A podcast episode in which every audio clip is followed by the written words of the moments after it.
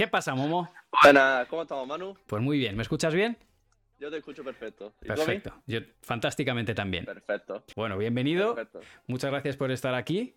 Ah, sí, Eh, hombre, por Dios. Nada, es un honor. Y bueno, el otro día lo, lo hablábamos eh, off the record, pero yo le decía, Momo, tío, estoy súper orgulloso, me siento súper feliz porque al final, bueno, te hemos visto crecer, he tenido la suerte incluso de, de irte sacando en algún vídeo. Hay por ahí un vídeo muy chulo que yo le utilizaba al pobre de... poco de cuéntanos al SEO ahí de a ver cuánto De sparring, de sparring de.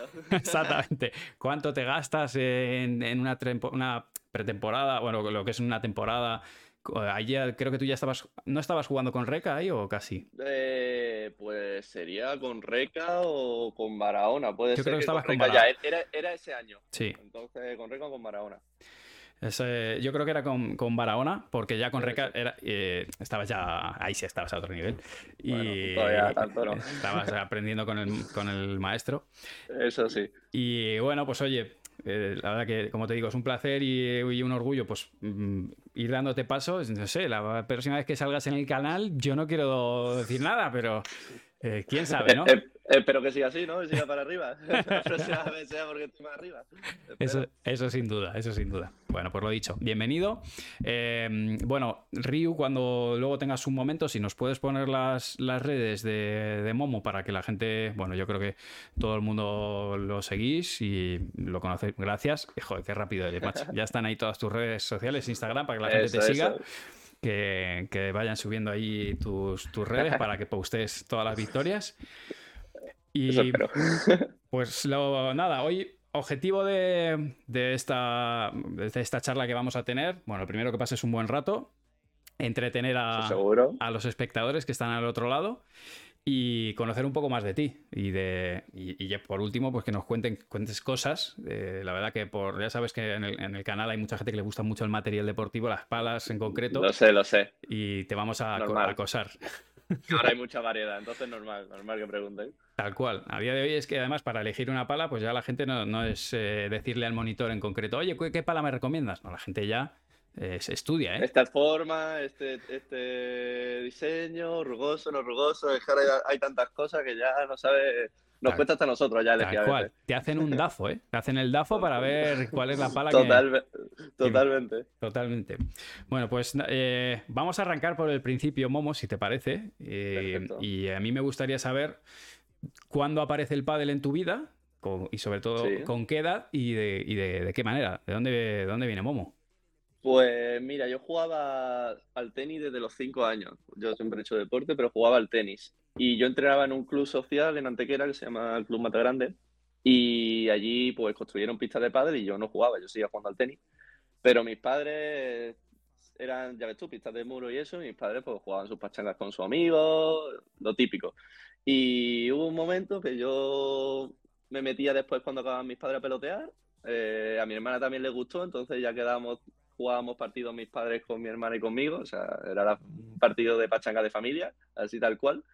Y ya fue un momento que me cansé un poco del tenis, porque es verdad que era muy sacrificado, el tenis desde pequeño es verdad que en esos momentos era muy sacrificado, tenías que entrenar muchas horas y yo al final en esa época que era con 10 años, bueno, empecé a jugar al pádel con 11, eh, yo lo que quería era tener un hobby y disfrutar. Y al final eso lo, lo encontré en el pádel. Y fue tal cual, empecé jugando por hobby, por disfrutar, me gustaba, seguí jugando simplemente para disfrutar y cuando ya vi que más mayor era lo que me quería dedicar, pues ya fui con todo a ello. ¿Cuál es tu primer entrenador ahora sí que dices, este es un, no es mi profe, es un entrenador? Mi primer entrenador, que fue el que para mí me enseñó todo lo que sé de pádel, la base prácticamente es Carlos Muñoz, que es un chico aquí de, de Málaga. Eh, yo ya, mira, te voy a decir cómo fue, fue muy extraño.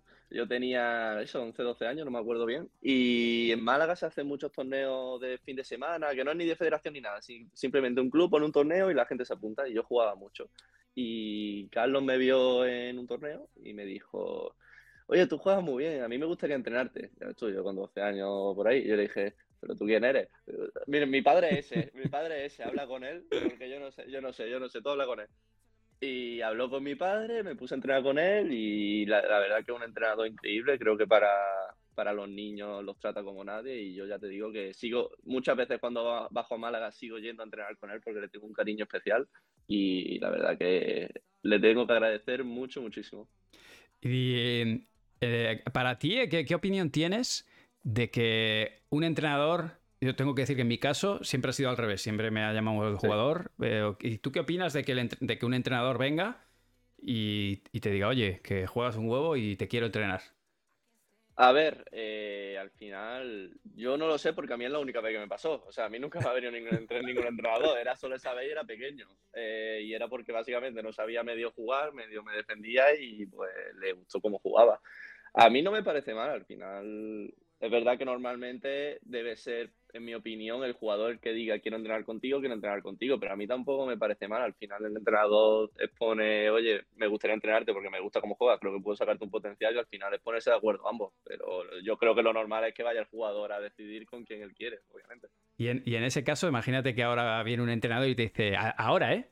Te dice, oye, Momo, tío, juegas un huevo, te quiero entrenar se lo dices a. que todavía no te voy a preguntar quién va a ser tu entrenador, pero se lo dices a tu entrenador o, o te lo callas, dices, hostia, yo no digo nada. No, porque, no porque sé que, que, voy a responder que no, entonces digo, no, no, no. O sea, yo al final ahora sí tengo muy claro mi entrenamiento, estoy muy contento con mi grupo de trabajo, entonces da igual si me viene alguien que le voy a decir que no. Y no me hace falta decirlo porque mi respuesta va a ser la misma. Como suena esto, suena a relaciones de pareja, ¿eh? Esto, esto bueno. Realmente, ajá. esto es marido y mujer casi, entrenador y. Ahora iremos, iremos más profundo, pero eh, eh, tiene muchas similitudes esto al matrimonio, tanto con pareja como, como con tu entrenador, y, y, hay momentos de tensión, por eso te preguntaba esto, ¿y esto lo cuentas? Porque luego, si se entera, dice, ay, no me lo dijiste, ¿eh? Sí, sí, sí, no, aquí hay un poquito de celo, un poquito, pero no, no, no, no al final ya te digo, es como, es como, una relación de pareja. Al final, si tú tienes confianza con tu entrenador, con tu, con tu compañero, porque es que con los compañeros igual, al final da igual lo que sea en el exterior. Al final tienes confianza en él. Totalmente. Bueno, entonces eh, aparece este entrenador, Carlos, eh, empiezas a, a, despuntar. Y eh, ahí tenías 11 años, me has dicho, desde los 11 sí, 11 adelante, años ¿no? empecé, sí, con 11 años empecé. ¿Y a qué edad empiezas a decir, ostras, que se empiezan a dar las cosas?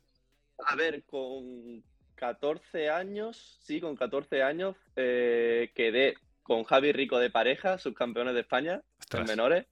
O sea que yo con 14 años ya jugué un año con Javi Rico y cuando decidí que quería dedicarme a esto era ya cuando en mi época quizás de junior, cuando tendría 17, 18 años, veía que yo también estaba terminando el bachiller y yo veía que yo he estudiado, aparte de jugar para estudiado, pero es verdad que yo me veía que me, llama, me llenaba más el jugar al pádel que el estudiar. Entonces, yo mi propósito era jugar al pádel. Después no sé si hubiese, si lo conseguía o no, porque también iba a estudiar, pero mi propósito era, si tenía la opción de poder elegir, dedicarme al pádel. O sea, ya, ya te molaba, ¿no? ¿Quién era tu Exacto. ídolo en aquel entonces?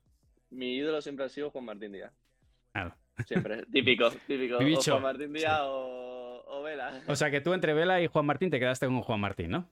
Yo me quedaba con Juan Martín, sí, sí, sí, totalmente. Después ya cuando pasaron los años, es verdad que me, me empezó a, a, encantar Vela, no por nada, sino porque me, me, flipaba la capacidad que tenía de mantenerse ahí año tras año, tras año, tras año, otra pareja, otro compañero. A día de hoy, con otro compañero que es la mitad de la edad que tiene él, me sigue... A día de hoy, si me preguntas, la persona a la que más admiro es Vela. Pero es verdad que cuando era pequeño era Juan Martín Díaz. O sea que tú en ese momento donde se separan, eh, tú apostabas que el que mejores resultados tendría. Iba a ser Juan Martín Díaz. Juan Martín. Sí. Y, y, y, para ti la mayor hazaña que, que, ha hecho un jugador de pádel es la de Velasteguín ganando ganando con... Con todos los compañeros que ha tenido. sí. Es que lo, con lo, Willy Laoz. Llamó a, llamó a Willy Laoz, ganó, ha ganado con Coello, ha ganado con Tapia. Es que jugador que ha cogido, jugador con el que le ha ganado, ha ganado un torneo. Es que eso no lo hace cualquiera. Eso es algo que lo hace Vela y, y nadie más a día de hoy. No, no, no, no, tengo registro de alguien que haya ganado, porque mira que Alejandra Salazar también ha ganado, eh, ha sido número uno con distintas sí, compañeras. Obviamente pero no con tantas, creo. O sea, lo de ganar. Eh, Sancho también ha ganado muchos torneos con diferentes parejas. Pero es verdad que lo de Vela es. Eh, y sobre todo siendo jugador de revés, que de alguna manera Exacto. te toca. De revés, si no. Si no es su estilo de juego, no es el típico revés de, defini de definitorio. Al final es trabajo, trabajo, trabajo. Y es que es para, para aplaudirle y no parar, vaya, que te dan las manos. en, una conversación de hotel, eh, pues eso, en una de esas charlas con, con Gaby, con Seba, con Bebe, decían es que Vela se retirará y hay jugadores que han entrado al pádel y se han retirado del pádel sin haber ganado a, a Vela Steguín. Totalmente. si es que ganar a Vela es un suplicio, o sea, a día de hoy, o sea, quitando las parejas de, arriba, es que, es que, muy pocas parejas eh, le han podido ganar, porque es que ya te digo, al final que sí, que Vela tú puedes decir, le he hecho tercero, le, he tenido contra las cuerdas, pero al final Vela tiene algo. La de Arroyo, que la de Arroyo que sale la, o sea, le pega por tres, sale la bola fuera y entra Vela. Eh, en Valladolid, en Valladolid, al final Vela tiene algo que sabes que esos partidos el 95% te lo saca. Y eso lo tiene Vela, eso lo tiene el gen ganador que tiene, eh, la cabeza que tiene y, lo que le ha dado Dios. Eso no se lo ha dado Dios. Totalmente, sí. La verdad que yo soy igual, lo admiro profundamente. Vamos, creo que es muy difícil de emular eh, tanto dentro del pádel como, como en otros. Eh, te quiero preguntar, de ahí, bueno, Momo, no te he preguntado de dónde viene Momo. Eh, yo sé que Rico te llama Momia, pero no sé si, viene de ahí. A ver, no, Momo viene de, Jerónimo. Al final el diminutivo de mi nombre, yo me llamo Jerónimo y es mi diminutivo. Y Momia, te digo la verdad, no sé por qué viene. O sea, yo sé que Javi me empieza a llamar más momia, pero eso me empieza a llamar algún día. Lo mismo, nunca le he preguntado tampoco, lo mismo tiene una explicación, pero, pero yo no sé por qué viene. A mí me da igual cómo me llamen. Entonces yo, mientras, mientras anime y vaya bien y sea feliz, que me llame como quiera. Sí, generalmente la momia se le llama a un tío duro. un tío que no puede mover. Exacto, duro. Que... Yo creo que justo eso no lo soy, por eso. No creo que sea por eso. De hecho, para nada, es todo lo contrario. Por eso. Vale, vale. Bueno, aclarado esto, eh, pues que te llama momia y ya está. Es como una manera de llamarte filete o paquete, ¿no? Eh, exacto, yo creo que sí. Vale, recibido. Bueno, empiezas a, jugar mejor y hay un momento en el que tú te vienes para Madrid, entiendo, ¿no? Sí, yo empecé a estudiar la carrera de Administración y Dirección de Empresa y Marketing, doble grado, y el primer año lo estudié en Málaga, porque yo vivía en Antequera y es verdad que quizás para mí era un salto muy grande pasar de Antequera a, a Madrid. Entonces el primer año lo estudié en Málaga y cuando vi que me, sentía bien en la gran ciudad y todo eso, dije, oye, pues quiero irme a Madrid, entrenar allí y también seguir con mi estudio. Y entonces con 19 años, en el segundo año de carrera, fue cuando di el paso y me fui a vivir a Madrid. Y hasta ahí que sigo hasta ahora, con 26 años, o sea que ya llevo 25 años, he sumado un año por la cara. Eh, eh, seis años que llevo allí. ¿Qué tal, ¿Qué tal esos inicios viviendo solo en Madrid? Eh, a ver, yo estuve en una residencia y estuve compartiendo habitación con Miguel González, que al final también ha sido compañero mío de menores, lo conozco de siempre. Entonces, quizás por esa parte, el vivir en una residencia con amigos que conocía, pues se te hacía un poquito más menos. Eh, es verdad que a mí nunca me ha costado eso de estar solo y eso, pero, pero es verdad que al principio es difícil. Pero bueno, yo creo que al final es como todo, hay que sacrificar cosas si quieres algo y, al final eh, para llegar hay que, hay que sacrificar otras cosas. Y eso es así. Bueno, al final, hombre, compartes con Miguel los dos la misma profesión, quieras que no. Exacto, al final era fácil para los dos, porque yo tiraba de él, él tiraba de mí, al final los dos entrábamos en el mismo lado, entonces al final siempre estábamos juntos y en ese sentido era muy fácil. Buenas anécdotas, no me puedo imaginar en una residencia. la verdad que sí. No he, tenido esa, experiencia, pero, pero me puedo imaginar que han tenido que ser bien chulas. ha estado bien, ha estado bien. La verdad que la época de residencia estuvo bien. De ahí, eh, ¿cuál es el, momento en el que tú ya empiezas a, notar que, bueno, pues que eres, no sé si en aquel entonces tú a nivel económico te mantenías eh, con... Para nada. ¿Dabas clase? Mi padre, eh, vale. mi padre, el pobre, le he hecho un agujero en el bolsillo. pero bueno. No, no, olvídate, eso va a haber que devolverlo en algún momento. no te lo han dicho. Ya, no, ya me están pidiendo. Me están diciendo, oye, esta cenita págala tú, ¿no? claro, efectivamente. Te vas, vas, a tener que ir devolviendo poco a poco. Eso es una inversión que han hecho, efectivamente. Exacto, exacto, exacto. No, pero la verdad que ellos me ayudaron mucho. También tuve becas en la universidad y becas allí para entrenar. Entonces, bueno, dentro de lo que cabe tuve ciertas facilidades, pero bueno, todos sabemos que aunque tengas becas, vivir en Madrid es muy caro eh, mis padres, aparte de mí, también tenían a mi hermana que estaba terminando justo los estudios. Entonces, bueno, es verdad que ellos apostaron todo por mi hermana y por mí, por, porque hiciésemos lo que, por lo que queríamos. Y bueno, pues mira, mi hermana eh, eh, está trabajando de lo que quiere, yo por suerte también. Entonces yo creo que la inversión le ha salido bien, pero vaya, que tengo mucho que agradecerle porque al final ellos siempre han apostado por nuestra felicidad, por lo que queríamos hacer. Y eso es verdad que es difícil. Aunque sea difícil económicamente, ellos han hecho lo posible para hacerlo siempre. Sí, es un esfuerzo. Y no solo en eso, ¿eh? al final ya cuando, cuando, eres padre, eh, entiendes lo de separarte de. A ti te cuesta irte de casa, pero a tu padre le cuesta un triunfo que tú te vayas. A, ellos lo que le ha costado era que, claro, ellos estaban acostumbrados a menores, que había torneos todos los fines de semana, se juntaban con los amiguitos de, de otros de otros jugadores, se iban de sus cervecitas y, claro, eso les costaba. Ya no tenían ni a mi hermana ni a mí en casa. Y acostumbrado a estar para arriba, para abajo todos los fines de semana, de repente encontrarse que en la casa no tenían a nadie eso al final yo, yo sé que le ha costado más casi eso que, lo económico casi. Porque al final la vida social esa a ellos les encantaba. O sea, muchas veces, ya te digo, nosotros íbamos a los torneos de menores, nos soltaban por ahí, ellos se iban con otros padres por ahí porque al final ellos hacían mucha vida ahí. Y es normal. Entonces, al final, ya te digo que yo creo que a ellos les costó bastante, a mí también, pero ya era todo acostumbrarse.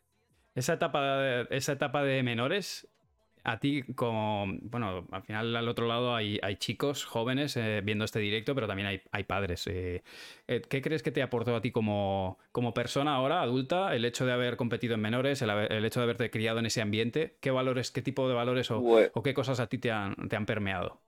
Pues mira, yo lo recuerdo primero como de la época más feliz de mi vida porque era, ya te digo, al final era algo nuevo, conocías a una cantidad de amigos increíble muchos de ellos a día de hoy sigo teniendo relación con ellos. Es más, un compañero de piso mío es un jugador que conozco desde esa época que competía con él en menores. Entonces, lo que te aporta, a mí lo que más me ha aportado no se valora. Al final, Valores obviamente te da todo porque es la competición. Pero yo creo que Valores te aporta también como estar en el colegio. Al final, es lo mismo en el colegio, pero cuando al padre. Pero a mí lo que más me aporta en mi vida es amigos, eh, amigos de verdad que a día de hoy tengo relación increíble y, y que ya te digo que si me dices que cambiaré de tu vida, eso no lo cambiaría jamás, lo volvería a repetir. Clave, pues oye, eh, clave que vuestros chavales o chavalas que compitan en menores, porque al final, si yo, o sea, a mí me contaban los ricos también las experiencias de viajar con los padres a, los torneos y bueno, eh, algunas veces con uno o con otro y el fin de semana fuera y en la carretera hay bocadillo y... Y ya está, y lo que se podía. Efectivamente. y en el primer bar que veía, lo que sea. Es, eso es una experiencia. Seguramente en aquella época habría chicos que jugaban muy bien, eh, tanto en Andalucía como a nivel nacional. ¿Tú tenías una idea de cuáles eran los que iban a llegar a, ser top, eh, incluido tú? ¿Tenías la corazonada de decir, mira, este de aquí llegaría? A ver, yo de categorías superiores eh, veía a Ale Ruiz siempre porque ganaba hasta en categorías superiores. A Ernesto también lo veía mucho. a Juanito Lebrón. Yo, yo creo que eran los tres de categorías superiores que más destacaban, por así decirlo. Después de mi categoría, yo creo que mi categoría justo tuvimos, yo creo que un punto fuerte, por así decirlo. Yo creo que nos juntamos en esa época seis jugadores, siete jugadores muy, muy, muy, muy buenos. Eh, Barahona, José Carlos Gaspar, eh, yo, Miguel González. Y después hubo un par que eran los mejores del, todo el circuito, que lo dejaron por estudios, que era Fernando Romero y Curro Soriano. mucha gente quizás los conoce, pero eran los mejores del circuito y lo dejaron por, por motivos, porque ¿eh? querían dedicarse al estudio. Y bueno, pues si hubiesen seguido, no sé qué hubiese pasado, lo mismo estaríamos arriba, pero vaya, yo por una parte doy gracias a Dios que no nos siguen porque eran muy, muy, muy, muy, demasiado buenos. Tengo que decir, os tengo que reconocer que de los últimos años de, de Curro Soriano jugando me pintó la cara en una madrileña me pintó la cara. Así que. era una barbaridad. Sí. Eh, jugaba muy bien. Y, era. él no era un moco porque ya, ya tenía cierta edad, pero dije, la madre que me, mandó a casa tranquilito, ¿eh? O sea que sí, efectivamente juega muy bien. Eh, bueno, tú vas creciendo y ¿cómo es esa llamada en la que... ¿Cómo, te llama Gaby Reca? ¿Cómo es ese momento? De... Pues mira, yo había jugado con justo antes con Marcelo Jardín un torneo pero fue la situación en la que se lesionó Vela y Jardín, y perdón, Lima llamó a Jardín. Entonces yo me quedé colgado y sé que Gaby estaba jugando con Poggi, pero acababan de bajar a previa. Entonces había escuchado que se iban a separar porque, eh, porque con otros, otras personas entraban en cuadro, no sé qué. Entonces yo le, tú, le escribí por Instagram. Ah, pues fuiste tú. Yo fui, yo, yo, escribí por Instagram a Gaby. Porque claro, cerraba la inscripción dentro de una semana y necesitaba encontrar compañeros. Pero si Gaby no mira, ahora mira en Instagram, en esa época te habrá contestado su hijo, Agustín. Bueno. Pues no lo sé, pero le escribí por Instagram, me acuerdo perfectamente. Y me dijo, ah, pues sí, me parece buena idea, tal, vamos a cerrar para este torneo, no sé qué. Total, que cerramos para un torneo, dos torneos, no me acuerdo. Y al final acabamos pues toda la temporada. O sea, empezamos nosotros, si no recuerdo mal, en julio o agosto, no sé exactamente, hasta final de temporada. Y la verdad que lo que he aprendido con Gaby era un curso, una masterclass. Cada partido era una masterclass de pádel, no de golpe ni nada de eso, pero de pádel, de saber posicionarte, del golpe que tienes que hacer en cada momento. Eso era una auténtica masterclass. Te la cobraba como entrenador después, ¿no? Ahora me la cobra como entrenador. eso es. Totalmente. Eh, ¿Y te acuerdas de, alguna cosa en concreto? De decir, ¿qué, me ha enseñado a mi Gaby Reca? Pues, obviamente te habrá enseñado muchas cosas, ¿no? Pero siempre es como que uno se queda con dos, tres cosas de, cada. ¿Te acuerdas de dos, tres cosas de que te hayas, que hayas aprendido de Gaby? Yo he aprendido, aprendido muchas cosas, pero yo me acuerdo de dos, dos anécdotas principalmente. Una fue, en un eh, estábamos calentando nosotros en paralelo y me dice, tírame tres globos que te voy a tirar tres bandejas al pico el pico de una pista central de World de Tour. Sí, sí. Sí, sí. 3 milímetros. Dio los tres al pico. No me lo podía creer. Las 3 de 3 de 3, yo digo, no puede ser. Y después me dice, y otra vez, en mitad de un partido, me dice, saca, no me acuerdo, me voy a inventar la jugada, ¿eh? me dice, saca la T porque te va a jugar abierto, entonces voleas cruzado, te pegas al medio y la sacas. Y pasó exactamente eso. Yo, pero ¿cómo puede ser que sepa exactamente lo que va a pasar en el punto? Yo esas dos cosas te prometo que las tengo marcadas en mi cabeza porque no entendía absolutamente nada. Digo, ¿cómo puede ser? Lo de Gaby, lo de Gaby eh, así como hablábamos que Pelasteguín eh, tiene un don, a Gaby le llaman el estratega.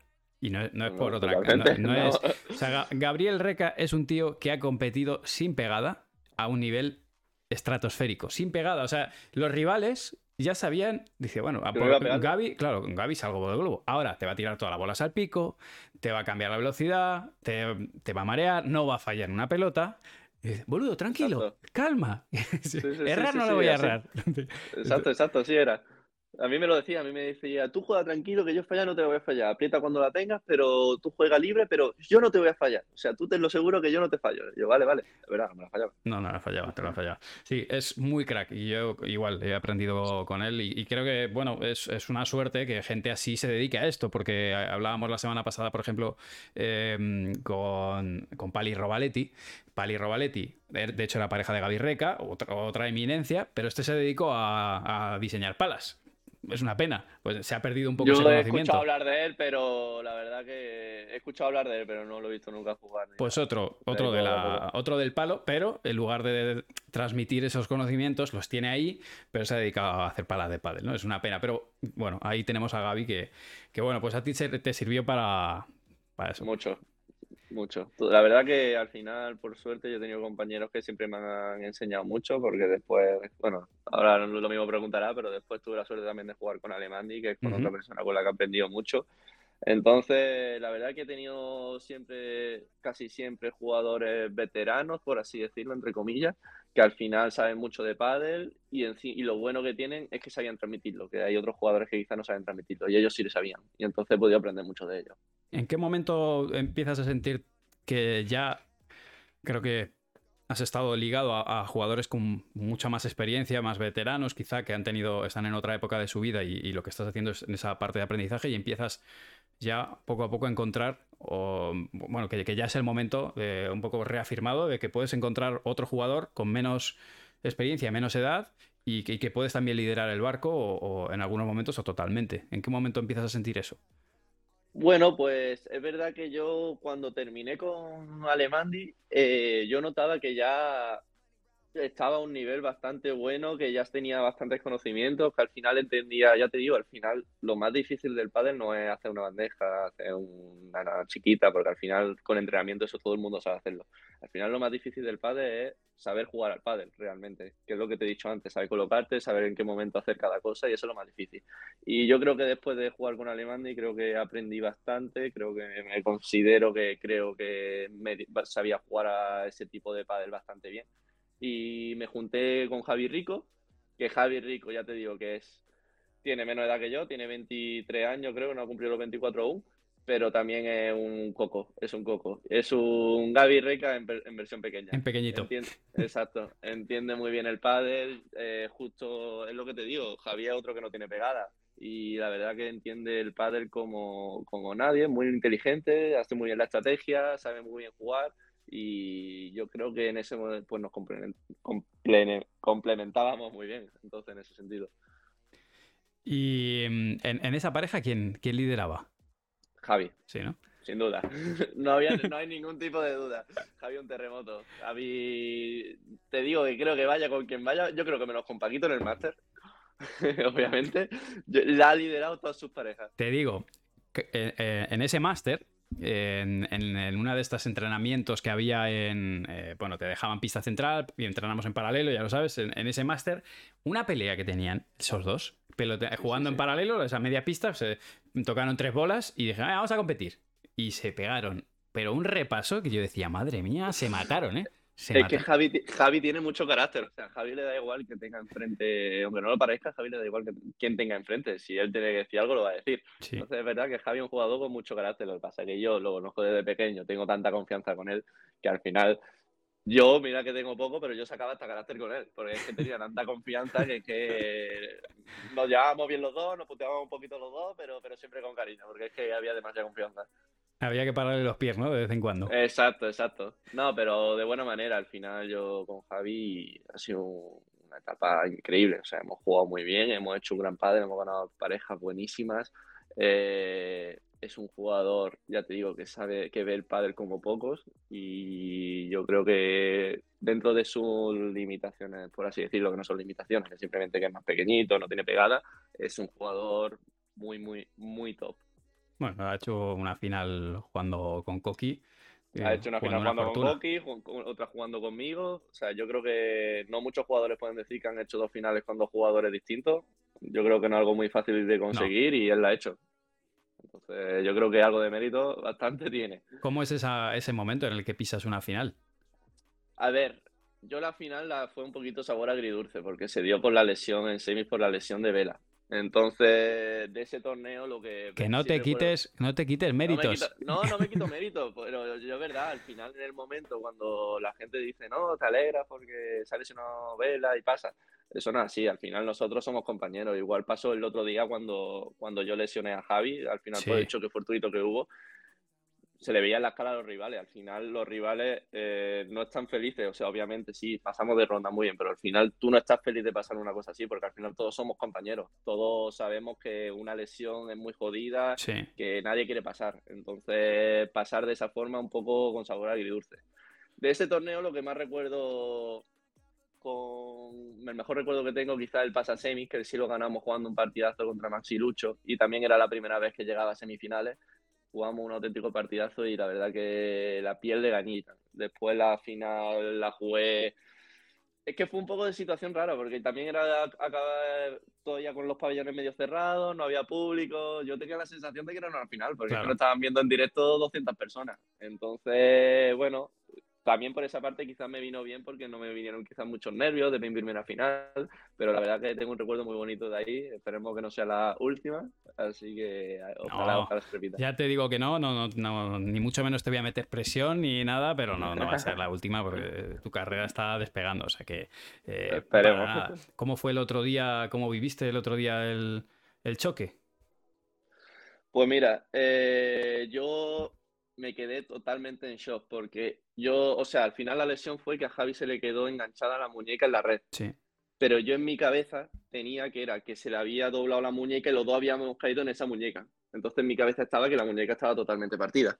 Entonces yo recuerdo eh, Javi irse con los dos contrincantes al banquillo y yo quedarme 30 segundos así en, eh, en la pista, blanco, pensando en mi cabeza, solo rondaba, me he cargado a Javi, me he cargado a Javi, lo he lesionado ya para toda la temporada, me lo he cargado, me lo he cargado. O sea, yo estaba, yo estaba sufriendo lo más grande. Cuando ya la, salimos y nos retiramos, yo tuve que ir a la sala de jugadores a coger comida porque me iba a desmayar. Porque yo todavía en mi cabeza seguía pensando que le había destrozado la temporada. Y me iba a desmayar, cogí un plátano y ya cuando volví fue cuando me dijeron, eh, no, que al final es simplemente que se la quedado enganchada, no sé qué. Y entonces ya ahí fue cuando me relajé, volví a mi color natural de cara y todo. Pero yo la verdad que hubo momentos que lo pasé muy, muy mal de eso, de incertidumbre, de creer que al final has lesionado a un compañero, no, sino a tu propio compañero de que le ha arruinado la, la, temporada. La verdad que por suerte al final no fue gran cosa, los dos salimos medianamente, medianamente bien parados para el choque como fue. Entonces, bueno, Tampoco podemos quejarnos. Mira que tenemos un deporte que, a ver, a nivel de lesiones, por supuesto las hay, pero no, no, es tan traumático como otros, ¿no? Pero... Sí, sí, totalmente. Sí, es que al final también fue un choque muy, muy raro, porque ya te digo, una bola que normalmente medio voy yo, porque yo salto más que él y soy más alto, pero es verdad que Javi quizás podía llegar, entonces yo, claro, yo salté sin yo esperarme que Javi estaba ahí. Y Javi saltó sin esperar que yo iba a llegar ahí, porque él también como medio veía que iba a llegar. Y entonces fue que nos juntamos los dos en el aire y, yo cuando estuve en el aire escuché, no, no, no. Y digo, joder, ahora no puedo hacer nada. Me, no sé, me hice un poquito bolita. Digo, a ver si puedo esquivarlo. Yo que haciéndome pequeño, pero, pero no, no, no fue el caso. De bolita, nada, de bolita nada, no había manera. No, no, no había, no había forma. Bueno, nosotros la verdad que eh, nosotros estábamos cenando en, en, Alicante y nos dijeron, hostia, ¿habéis visto lo de Momo? Y digo, lo deja ver, no, y nos lo pusimos y era como, hostia. Y luego ya nos fue llegando la información. pero, hostia, macho. Ya, para dejar a la gente tranquila ya, decir que Javi ya está perfecto, está entrenando ya en perfectas condiciones, así que Javi está totalmente recuperado. Por si la gente se lo pregunta o para Está a tope, está a tope. Quiero, quiero leerte este comentario, que era algo que te iba a preguntar antes, pero me, me, viene al pelo. Dice Yu Cermeno, nunca olvidaré cuando le pedí a Momo en México 2019, en una foto, y me dijo, pero yo no soy de los buenos. Y dice creo que él no tenía claro que eso de, eh, que, es, lo que estaba haciendo. Gran jugador y mejor persona, Momo. Sí, sí, porque seguramente iría acompañado de algún jugador todo. Yo a saber quién le pedirían una foto a Sancho y después me la pedirían a mí. Y digo, seguro que quieres pedirme a mí teniendo a Sancho aquí. Y, diría ese comentario 100%. Es la típica de pregunta, ¿pero sabes quién soy? Sí, sí, claro. Eh, pero, pero ¿sabes quién soy? Me la pides porque sabes quién soy, porque estoy al lado de Sancho. ¿Tú recuerdas, recuerdas cuál fue la primera foto que te pidieron? No, no, no, para nada, la verdad que no lo recuerdo. Supongo que sería. No sé, no sé. En mi primer cuadro de World ¿Y en la calle? Sería... ¿En la calle? En la calle sí. A ver, eh, medio sí recuerdo cuando empezó a ser la época. Eso es que era una chica. Exactamente. No, no, no, no. no, ninguna chica me, me conoce. pero fue, yo creo que a raíz del, de la temporada que jugué con Adri, que hicimos bastante buenos resultados. Yo creo que a raíz de ahí alguna persona, que la gente no se crea que me conocen por la calle, digo dos personas en todo el año, alguna persona me, me reconoció.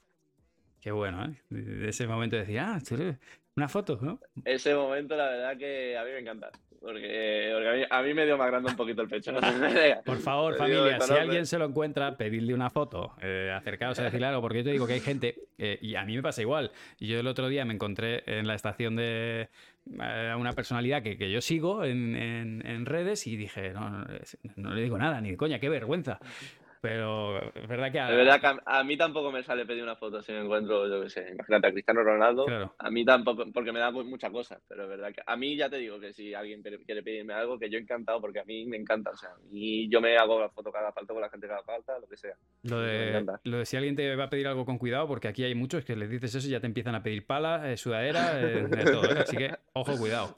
Bueno, de momento fotos. Primero fotos. Bueno, te tengo que hacer una pregunta obligada que mm, la gente me la está esperando, ¿no? Es eh, ¿en qué momento, o sea, pero momento del día y de qué manera eh, recibes un mensaje de texto o una llamada de un tal Alejandro Ruiz eh, Granados?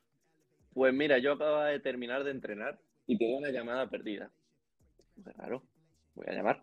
Llamo y me dice, no, que ya no, eh, ya no juego más con Stupa. Y digo, yo, claro, yo en mi cabeza. Te quedas a cuadros. No, no pensando, bueno, se habrá lesionado. digo, claro, yo en mi cabeza no tenía. Y me dice, no, es que me ha dejado porque decía que no, no, no, quería, no veía que. Lo que dijo en su entrevista, no era feliz jugando y todo eso. Y digo, yo pensando, que en ningún momento ya estuve diciéndome eso, lo más normal es que tú, eh, tú en tu cabeza pienses, vale, te va a decir de jugar. Y yo, yo no, yo estaba diciendo, ¿y qué hace, qué hace dejándolo? No entiendo nada, no, no, entiendo absolutamente nada. Y después ya al rato me dice, no, era para ver si, si te apetecía, si yo, si quería montar un proyecto, me haría mucha ilusión a mí. Y claro, yo dije, hostia, ¿me está preguntando de jugar realmente? ¿Ahí dónde, estabas, ¿dónde estabas tú ahí, en Madrid? Yo, yo estaba en Madrid. Y me dice, pues si, si, te, si te parece, si quieres venirte a Málaga, porque era Semana Santa, yo me iba a bajar a Málaga al día siguiente o a los dos días siguientes. dice, pues si quieres, vente, bájate a Málaga y hablamos y si nos parece bien y tal, lo acordamos, eh, jugamos juntos. Entonces al final me bajé a Málaga ese día, al día siguiente hablamos ya en persona, tanto, eh, tanto él como su entrenador, y ahí fue cuando lo acordamos. Entonces al principio fue como una llamada de que, seguramente sí, pero, pero vamos a hablar mañana, vamos a hablar en persona. Y ya fue en persona cuando lo hablamos. Y en ese momento cuelgas el teléfono y ¿qué haces? Aparte de... Yo llamar a mi madre primero. Yo llamaba a mi madre. Además, ya conozco a mi madre. Me dijo, bueno, eh, como tú veas, no sé, no sé cuánto, se hizo la, la timidilla. Sí, ¿no? Sí, pero por dentro sé que estaba saltando de alegría, porque encima es malagueño, claro. de ya le hacía mucha ilusión. Eso fue lo primero que hice. Y entonces en ese momento te bajas para. Me bajo para Málaga, eh, hablo con Ale, lo acordamos, porque ya te digo, todavía no estaba 100% cerrado. Entonces, ya cuando lo acordamos, fue cuando llamé a Javi al momento y se lo comenté. Al final, bueno, una decisión bastante fea, porque ya te digo, yo con Javi creo que hemos hecho muy buenos resultados. Estábamos jugando, aunque este año quizás no se estaban dando los resultados y no se han visto muchos partidos, pero estábamos haciendo un juego muy bueno. O sea, yo creo que era cuestión de tiempo de que te hagan algún partido, de eso importante. Y nada, yo se lo comenté, que me había llamado Vale, que quería una oportunidad muy buena y ya te digo, al final Javi y yo es que nos llevamos, somos como hermanos, nos llevamos muy bien. Y lo entendió perfectamente, dice, no, no, no, si es que lo entiendo perfectamente, una, oportunidad que tienes que aprovechar. Si a mí se me diese el caso de que hubiese sido al revés, hubiese hecho lo mismo. Ya te digo, lo dejé hace una semana y, a día y hablo casi todos los días por WhatsApp con él. Es que es una relación muy buena la que tengo con Javi y, sí, y va a seguir siendo la misma. O sea, esto no cambia nada. No, está claro. Entonces te bajas para allá y bueno, en ese momento hay gente, de hecho, es una, pregunta que se hace el jugador amateur. ¿Cómo va el hecho, o sea, cómo, cómo se gestiona un cambio de pareja a nivel, a nivel interno? Porque, eh, bueno, en los clubes eh, más o menos se sabe, en los clubes de fútbol se sabe un poco cómo se hacen los fichajes, momentos de la temporada, pero claro, en el pádel la, gente flipa en plan, y ahora estos de, repente se paran y, ¿cuál para ti eh, que ¿Cómo, cómo es un poco esa... Eh, la, verdad que, la verdad que es bastante raro, porque al final depende, ya te digo, al final eh, depende de esa pareja, dice lo mismo en un momento, dice, digo la primera que rompe, la primera pareja que rompe, no está cómodo por su juego, al final cree que puede hacer mejor cosas con otra pareja. Puede haber muchas variables, es que no lo sé, la verdad, no sé cómo puede ser. Entonces, al final, las parejas, la que cuando rompe esa pareja, al final normalmente ese jugador llama una pareja de más abajo y ya esas parejas es más fácil romperla, porque al final las parejas de más abajo lo que buscan es estar mejor posicionadas. Entonces, al final, pero la primera pareja que rompe, al final, que sea en mitad de temporada, yo creo que más que nada es lo que le pasó a Franco por incomodidad dentro de la pista, porque no se encuentra bien y cree que con otra pareja puede hacerlo mejor, con otra pareja puede él mismo jugar mejor y así evolucionar como, como jugador. Yo creo que son las únicas explicaciones de... O, o si es ya más adelante, que no se estén dando los resultados, que creo que no es el caso porque llevamos cuatro torneos. No, no, está claro. Y en ese caso, en ese momento bajas a, a, Málaga, eh, decidís que, bueno, que tiréis para adelante con el proyecto. en ese momento se te pasa por la cabeza el, bueno, te has venido a Madrid, llevas años viviendo en Madrid, se te pasa por la cabeza volver a, tu ciudad y, montar allí eh, el, equipo. A ver, yo es verdad que yo tenía en mi cabeza pensado venirme a vivir a Málaga porque ya cada vez hay más jugadores aquí en Málaga. Antes yo a mí lo que no me llamaba de Málaga es que no había nadie. Ahora está Javi Ruiz, está eh, Jesús Moya, está Ale Ruiz, hay muchos jugadores. Entonces yo mi intención era venirme a vivir aquí en un añito o en dos. Eh, a día de hoy sigo viviendo en Madrid. Lo que, porque yo tengo, es verdad que tengo mi casa allí, tengo mi contrato hasta el final de año, pero sí es verdad que yo tengo la suerte de que yo soy de aquí, entonces yo también tengo mi casa aquí. Entonces, como Ale de aquí, yo voy, lo que voy a hacer es bajar prácticamente semana que tenga libre aquí a entrenar con él. Pero como residencia actual sigue siendo Madrid a día de hoy. O sea que residencia actual Madrid, tu entrenador actual. Mi entrenador actual es cuando bajo a Málaga, el entrenador de Ale, y cuando subo a Madrid, que la semana que viene, por ejemplo, estaré en Madrid entrenando, eh, Gaby Reca. Vale, entendido. ¿Y, y en los torneos cómo os vais a organizar?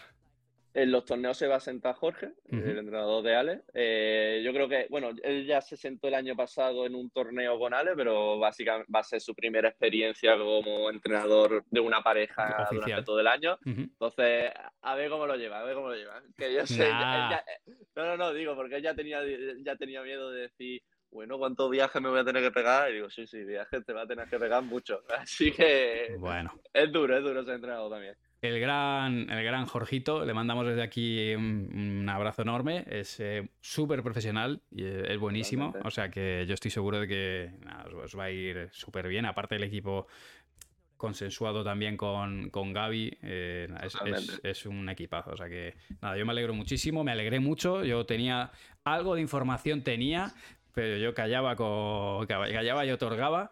Pero, pero bueno, eh, yo ya te digo que súper súper contento. Y bueno, pues entonces, una vez que ya ha organizado todo eso, eh, ¿en qué momento se le comunica a tus sponsors o, a, tus apoyos las decisiones deportivas? ¿Cómo, ¿Cómo, lo comunica un jugador y sobre todo cómo se lo toma un sponsor?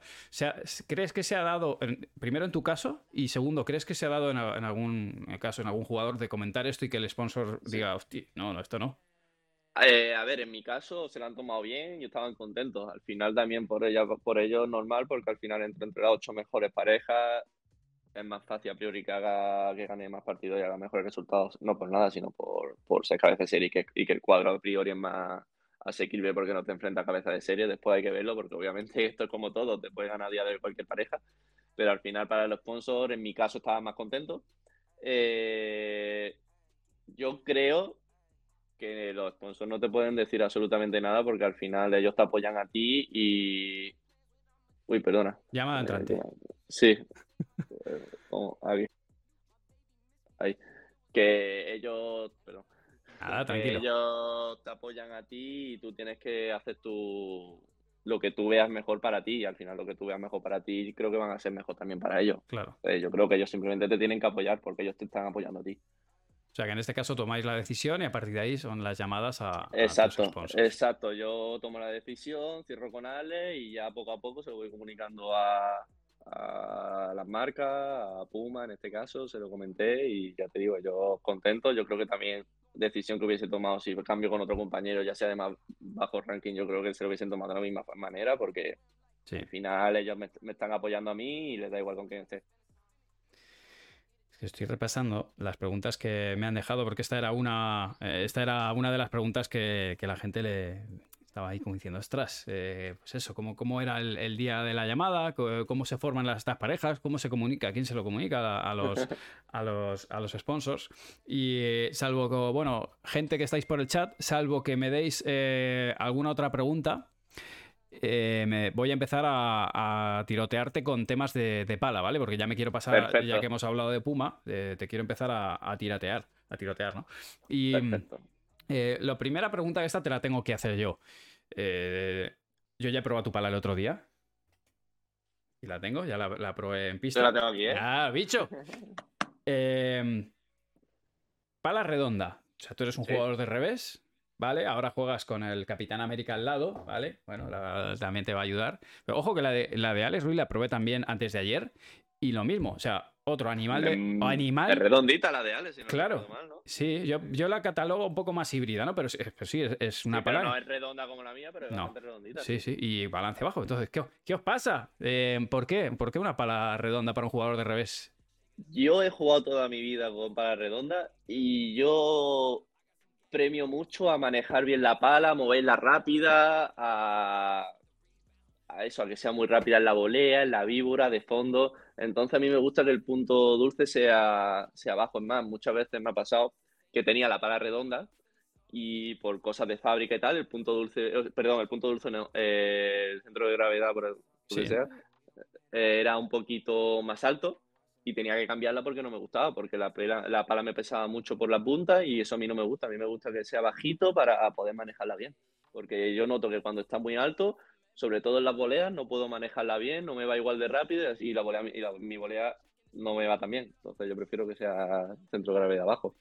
Entendido. O sea, es que te, que te gusta redonda. Me gusta, sí. Al final esto es como todo. Cada jugador tiene su gusto. No, no es lo que le venga mejor por el, por el lado de juego ni nada. Es lo que le venga mejor porque se sienta más cómodo. Está perfecto. Es una... A ver, eh, es una pregunta que te tenía que hacer porque es verdad que yo cuando la probé y lo mismo me pasó con Alex Ruiz. Y en el caso de Alex Ruiz, yo hablaba con Jorgito Cárdenas y me decía, claro, es que Ale ya le pega bien por arriba. De hecho, Ale, la, explota. Le pega muy bien. Entonces, ¿para qué vas a ponerle todavía, vas a enfatizar todavía la pegada si ya le pega bien. Si lo que tiene que mejorar es precisamente cuando está atrás, el, poder manejar bien la pelota y defender bien, porque ahí es donde realmente necesita ese plus para pasar de la, del fondo a la red. Cuando está en la red no hay tanto problema.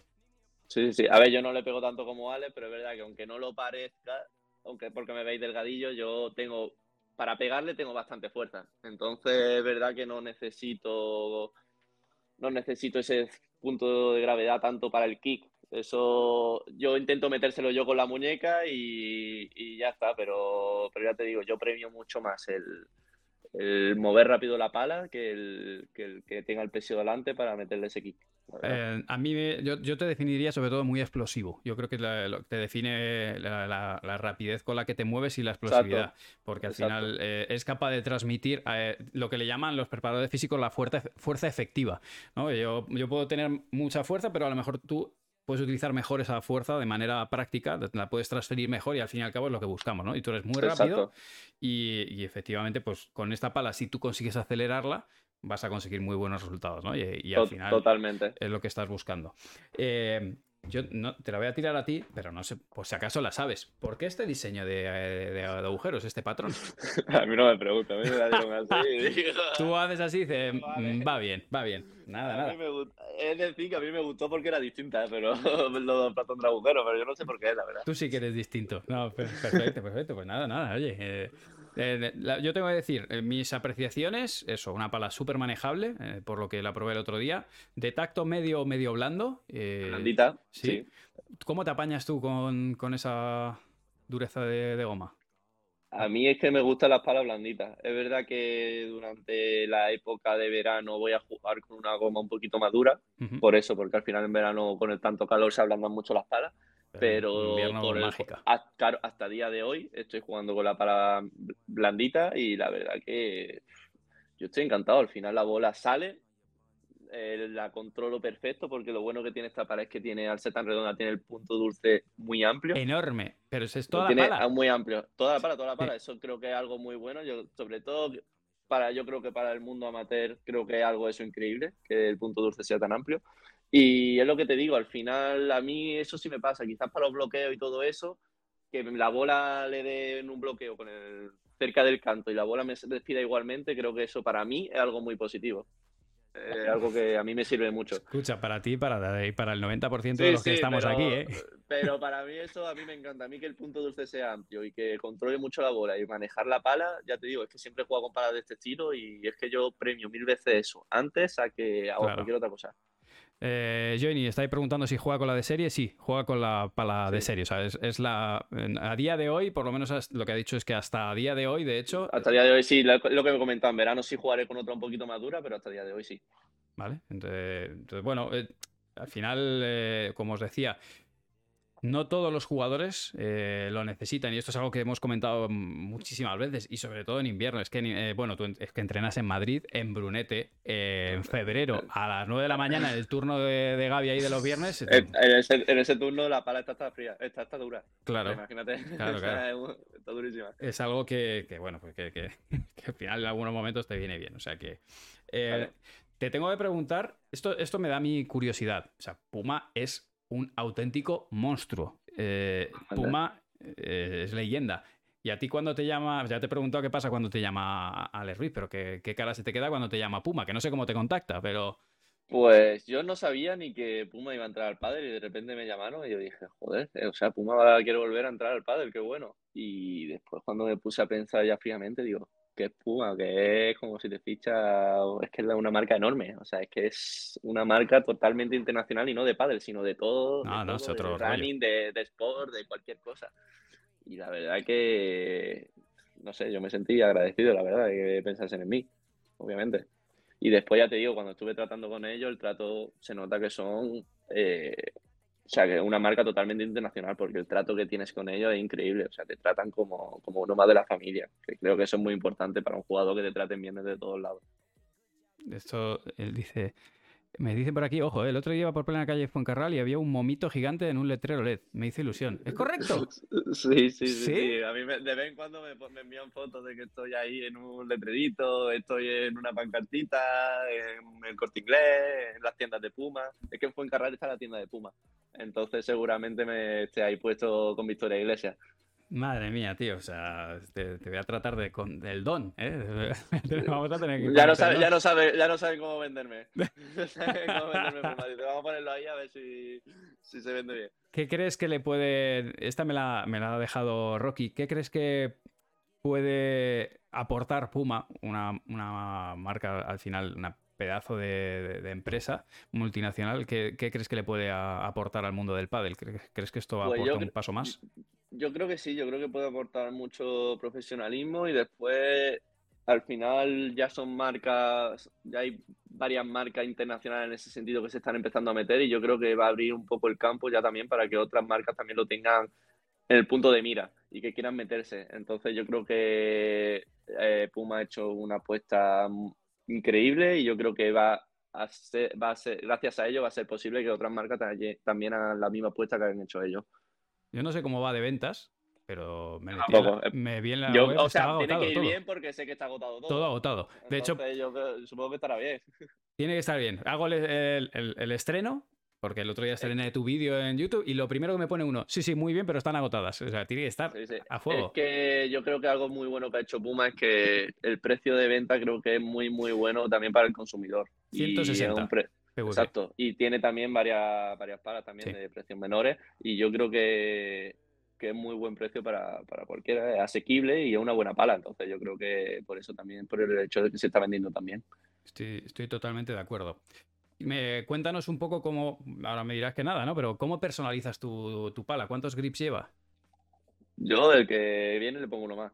Yo soy cero. O sea, y no me lo pongo yo porque no sé ponerlo. No, no, otro como Dani de Castro. No sé poner puño. A mí me lo pone mi entrenador. Mi padre ya no porque no estoy con él, pero me lo suele poner mi entrenador. Confírmame que Gaby Reca te pone el grip. Eh, creo que una vez me lo puso, sí. El que esté enfrente, o sea, me da igual. El entrenador chingo también me lo ha puesto. Me lo ha puesto Jorge, me lo ha puesto. Otro día me lo pondrá el Ruiz, o sea, el que sea. Da igual. Porque encima yo no soy quisquilloso con los puños. O sea, da igual que esté mal Hombre, puesto. hombre O sea, encima como para, como No, no, para encima me da- ponerte... me da igual que tenga arrugas, o sea, a mí me da igual. Lo que pasa es que no me gusta ponerlo, sé. Pero que no te gusta o que no sabes. O sea, si ahora mismo tú estás... Nunca lo he probado, nunca te- lo he probado. O sea, supongo que sabré porque en verdad es ponerte a dar vuelta, pero nunca lo he probado. Te pongo en una. Te pongo. Te lo voy a poner muy fácil. Te llaman para ir, yo qué sé, a Doha, a mm, Dubai, no sé. Tienes ahí un eventazo, te lleva Puma y allí todos los que hay no conocen el pádel. No te sabe poner nadie un grip. ¿Te pones tú el grip o se lo pides a. a- Eh, jugaría sin puño, jugaría con el grid de serie. Me muero. Sí, sí, sí, seguro. ¿Jugarías con el grip de serie antes de que, que hacerlo? Bueno, Es más, puedes preguntarle a Gaby que seguro que me decía, ¿no pones puño? Y digo, no, estaba jugando con el grid de serie. genio total. Bueno, bueno, nada, nada. Hecho, hecho, recibido. Vale, entonces, un grip puesto por el primero que pase. Exacto. eh, El próximo te lo voy a poner yo, que ya verás que te va a gustar. Perfecto. Te, te a poner bien. me parece bien. Eh, ¿alguna. ¿en, qué, ¿En qué peso pides tú las palas? Pues yo juego con súper poco peso, 365. O sea, toda la gente, todas las personas me dicen que poco peso, que poco peso, pero es que es lo que te digo, yo busco que la pala se mueva muy rápido. Yo cuando juego con 372, 373, yo digo, pero yo sé que la gente juega con 380, y yo, pero ¿cómo puedes jugar con 380 si yo solo puedo moverlo? Pues no sé, yo me acostumbro a ese peso, que quizás, he de decir que quizás debería cambiar un poquito y jugar con un poquito más de peso, porque creo que sí es verdad que en el momento que me acostumbre creo que me va a venir un poco mejor, pero a día de hoy me siento muy cómodo con ese peso. Claro, es que al final Es, costumbre lo que te digo, pero eso sí, por, por esa parte sí pienso que quizás yo debería jugar con un poquito más de peso, pero que eso es al final un trabajo que tengo que hacer quizás ya cuando acabe la temporada y a principio de temporada ponerme un poco más de peso para ir acostumbrándome. A ver, también te digo, eh, mm, uy, se murió. O sea, a ver. Me he, quedado, me he quedado más solo que la una, chavales. Ahí estás. Se salió solo. Te has suicidado. No pasa nada. Ahí estás de nuevo. Em, me estabas diciendo que estás de cara a próxima temporada intentarás eh, ver si le subes un poquito el, peso. Sí, yo creo que sí, sí, sí, sí, porque yo creo que al final es algo que sí te puede dar un pequeño plus. No se nota mucho, pero sí un pequeño plus. Y si me acostumbro a algo que no lo voy a notar. Claro.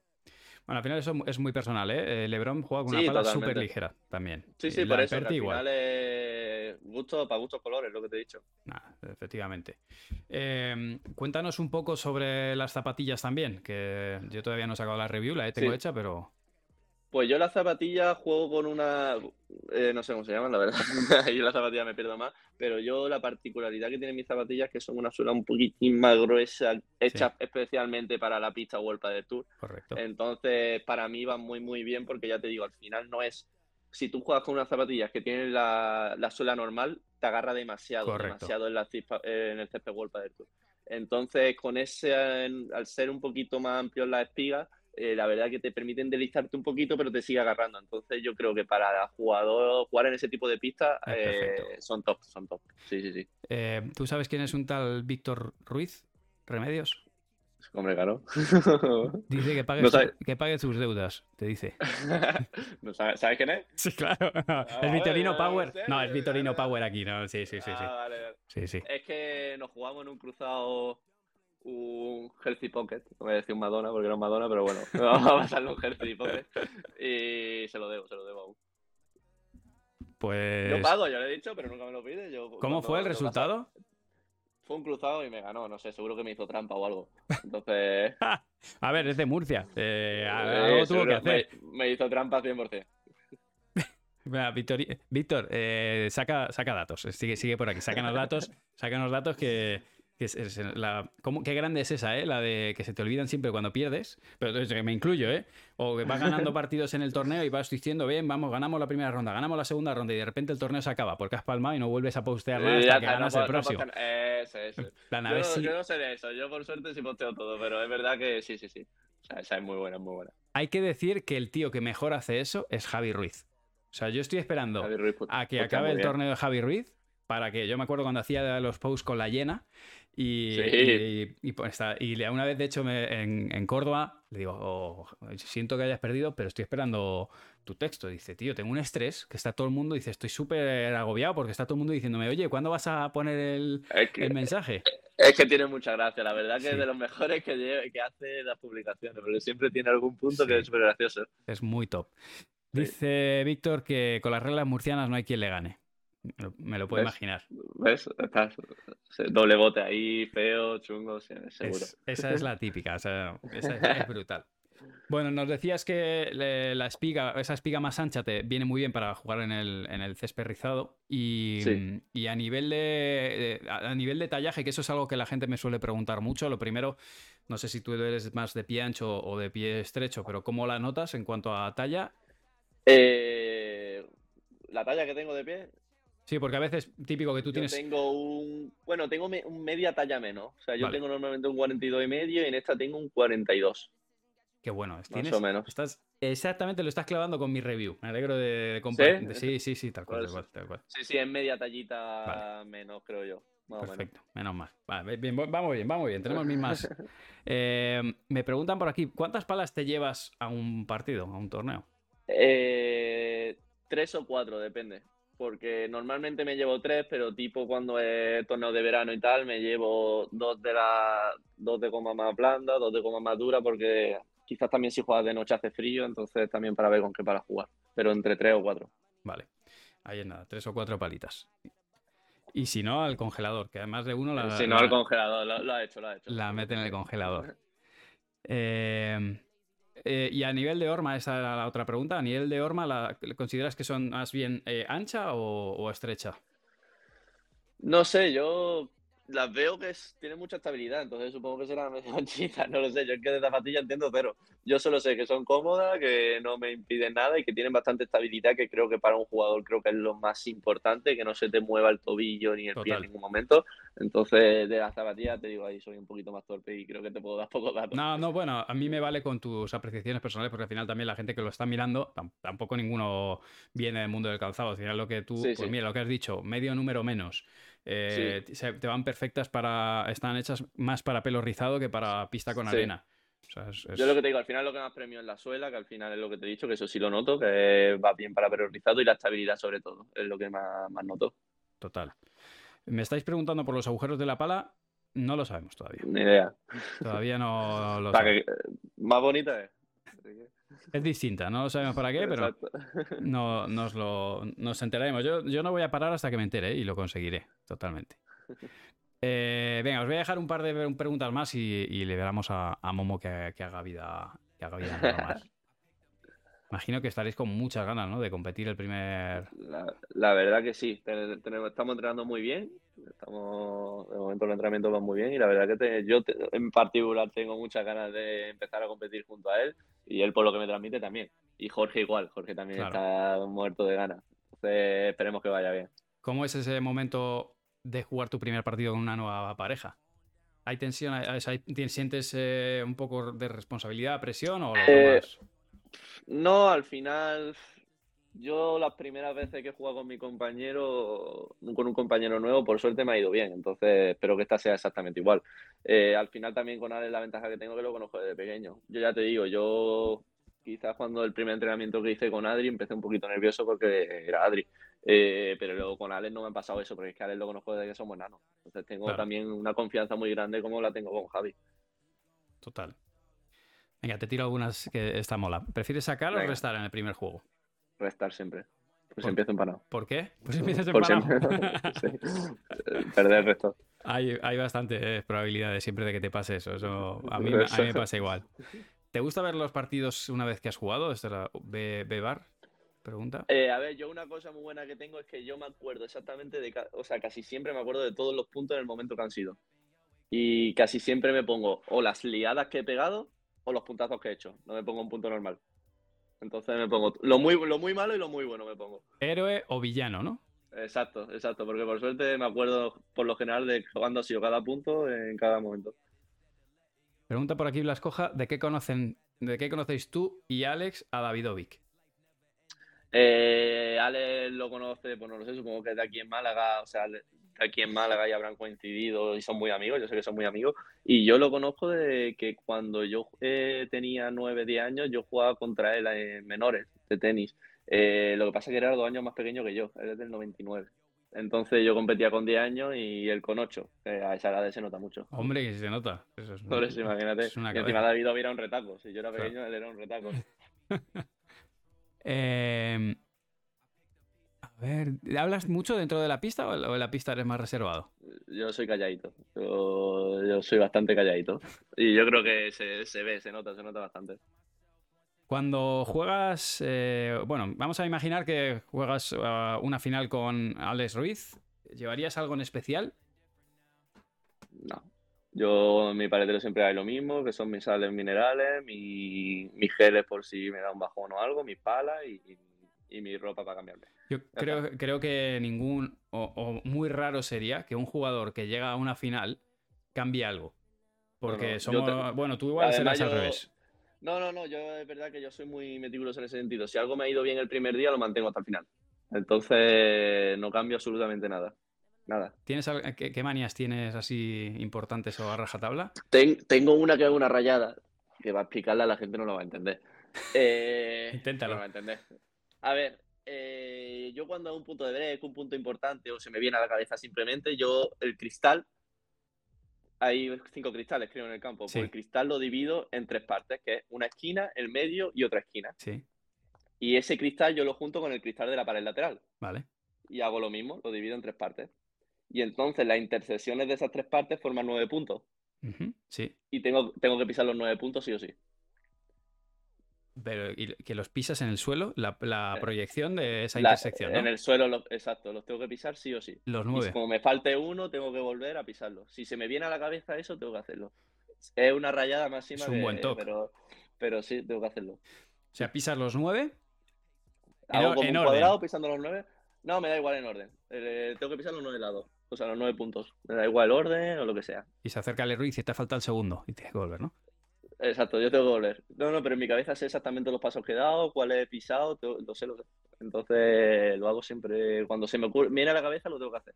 Además, eso que no lo haces en un punto exacto, tal, no, no, no, es. Se te ha venido a la cabeza, pues, pues lo tienes que hacer. Lo mismo en un partido no se me viene, que lo mismo en un partido se me viene 15 veces. O sea, es cuando se me viene a la cabeza. ¿Y te ha pasado alguna vez que, se- que te haya venido cuando ya no hay tiempo y te canten en tiempo y no lo puedas hacer? Eh, no, lo hago rápido. O sea, ¿te arriesgarías a, a una, a, un- a que te amonesten con tal de hacerlo? Sí. Sí, sí, sí, si no, no puedo jugar. Cada Sí, uno tiene lo suyo, cada uno tiene lo suyo. Y- Sí, sí, sí. ¿Alguna más aparte de esta? No, esa es la única. Ya con esa tengo suficiente. Esta, esta es jodida, ¿eh? Esta es jodida. Por eso. ¿Y, eh, y con los bancos? ¿Tú eres, eres de los que miras el banco a quién ha ganado en el partido anterior y lo eliges? No, eh, eso era mucho Javi. Javi siempre hacía eso. Yo a mí me es más indiferente. Javi sí elegía siempre el banquillo que ha ganado. Siempre. Esa, esa es muy típica. Pero, Sí. ¿que ha- ¿del que ha ganado previamente o del que ganó ayer? Del, del que ha ganado previamente. O sea, si nosotros al día anterior ganamos en el otro banquillo, pero el, el partido de antes ha ganado en el banquillo distinto, vamos al que ha ganado el partido de antes. Y de los, o bien de los compañeros que has tenido, o bien de, de compañeros del circuito, de las, de las manías que conozcas de otros jugadores, ¿cuáles te parecen, te parecen las más bestias? No conozco muchas, entonces no puedo decir. Conozco la típica de entrar con el pie derecho, de tocar el palo siempre, de pegar dos saltitos, pero no conozco muchas raras. Entonces no te La puedo de- decir. Creo que la más, creo que la más rara es la mía. Eh, está también la de cuando fallas con una pelota, castigarla y coger otra. Ya, pero bueno, esa es normal también. Esa es normal, ¿no? Como normalizamos Sí. ya. Esa no es súper normal. O sea, yo creo que la mía es más rara. Sí, la O tuya, no pisar, la- o no las líneas. Esas son típicas. las líneas y las pisas, ¿no? Sí, sí, eso me da igual. Si cambias de lado del izquierdo al derecho, ¿pasas con el pie derecho de un campo a otro? o de un- Me da igual, me da igual. O sea, eso te da igual. Mientras los nueve puntitos estén a salvo, Eso sí, también tengo que, si imagínate, eh, eh, yo entro primero a la pista antes que Ale Ruiz y hemos roto en ese juego, todo el siguiente banco también tengo que entrar yo primero a la pista. Si no, no, si no me da igual. si habéis roto solo. Solo si hemos roto, sí, sí, muchas veces con Javi, yo muchas veces él iba a, coger- iba a entrar y yo lo tenía que coger de la camiseta, lo tiraba para atrás para entrar yo. Porque a- él era igual, ¿eh? Él era ¿Sí? igual, lo que pasa es que muchas veces se nos olvidaba y eso. O sea, que si los dos teníais la misma rutina de tener que entrar primero, ¿quién...? No, porque uno había entrado primero. O sea, da igual. Sí. ¿eh? Si yo había entrado primero y rompíamos, entraba yo. Si Claro. él había entrado primero y rompíamos, entraba él. Ostras, macho. Son... Bueno, bueno, hay que sabérsela. Esto tenemos que tener un manual de, de Sí, las, sí, las to- cosas. tota- totalmente, vaya. Los entrenadores, bueno, bueno, curioso, curioso. Sobre- Mientras funcione, oye, mientras funcione hay que hacerlo. Hay que seguir haciéndolo. Exacto. Totalmente. Venga, te voy a tirar la última que vayan por aquí. Eh, ta, ta, ta. Venga, esta. Adria Gil dice: ¿Siempre has jugado con gorra por comodidad o por otra razón? Pues mira, empecé a jugar por manía también. se me ha quedado. Empecé a jugar porque es verdad que a mí en autos siempre me gusta jugar con gorra para atrás. A ver tú, que no, hace nada, porque la gorra para ponerse para adelante que te sol, pero bueno, jugaba con gorra para atrás. Y creo que me salieron dos torneos buenos en outdoor o algo así y me la decidí dejar por eso. O sea que esta, esta es otra. También la- le ponemos el. Sí, pero ya no es manía, ya es... Me he acostumbrado Costumbre, y ¿no? me gusta jugar con gorra. Pues ahí, eh, lo de la gorra, sí. Javi Ruiz también jugaba siempre con gorra. Javi Ruiz jugaba siempre con gorra. Mieres sí. jugaba con gorra, pero bueno, También, Mieres tenía el pelo claro. largo. sí, sí, sí, no, yo es porque ya se me ha quedado y me gusta y me siento cómodo. Claro. Te tiro la última, ya con esto te, te dejo en paz. Venga, ¿Cuál crees que es tu mejor partido como profesional? pues mi mejor partido como profesional eh, creo que fueron las cuartos de final contra... oh, te voy a decir dos, los cuartos de final contra Vela y, y Sancho en Lugo, porque encima me tiraron todo a mí, entonces gané yo el, gané yo el partido porque me tiraron todo a mí, no por nada. Y, y la primera ronda de Menorca contra Coello y Vela. Creo que esos dos partidos jugué muy, muy bien. También jugué muy bien en, la- en el Master Final, pero ahí no ganamos. Ahí no Bueno. Bueno, Pues ahí quedan, ahí quedan, chavales. Pues oye, Momo, nada, de darte los millones de gracias por haber estado aquí. A, ti siempre. Súper entretenido. Para la siguiente charla, oye, a ver, estáis. A ver el ranking, ya lo mismo estoy más arriba. Claro, igual ya te llamo y dices, no, Manu, es que. No, no te va a hacer nada, hombre, eso nunca. Nada, pues eso, desearos muchísima suerte de parte de toda la comunidad que estamos ahí, vamos a estar animando. Ya te digo, tanto a Alex Ruiz, Jorge Cárdenas es muy querido también en la comunidad y tú también, así que nada sois pareja que, os vamos a seguir todos muy de cerca, que vaya fantástico. Eso, eso. Y nada, pues eso, os seguiremos muy de cerca. Muchísima suerte. Muchísimas gracias, Manu. Un saludo a todos. Buenas noches. Chao.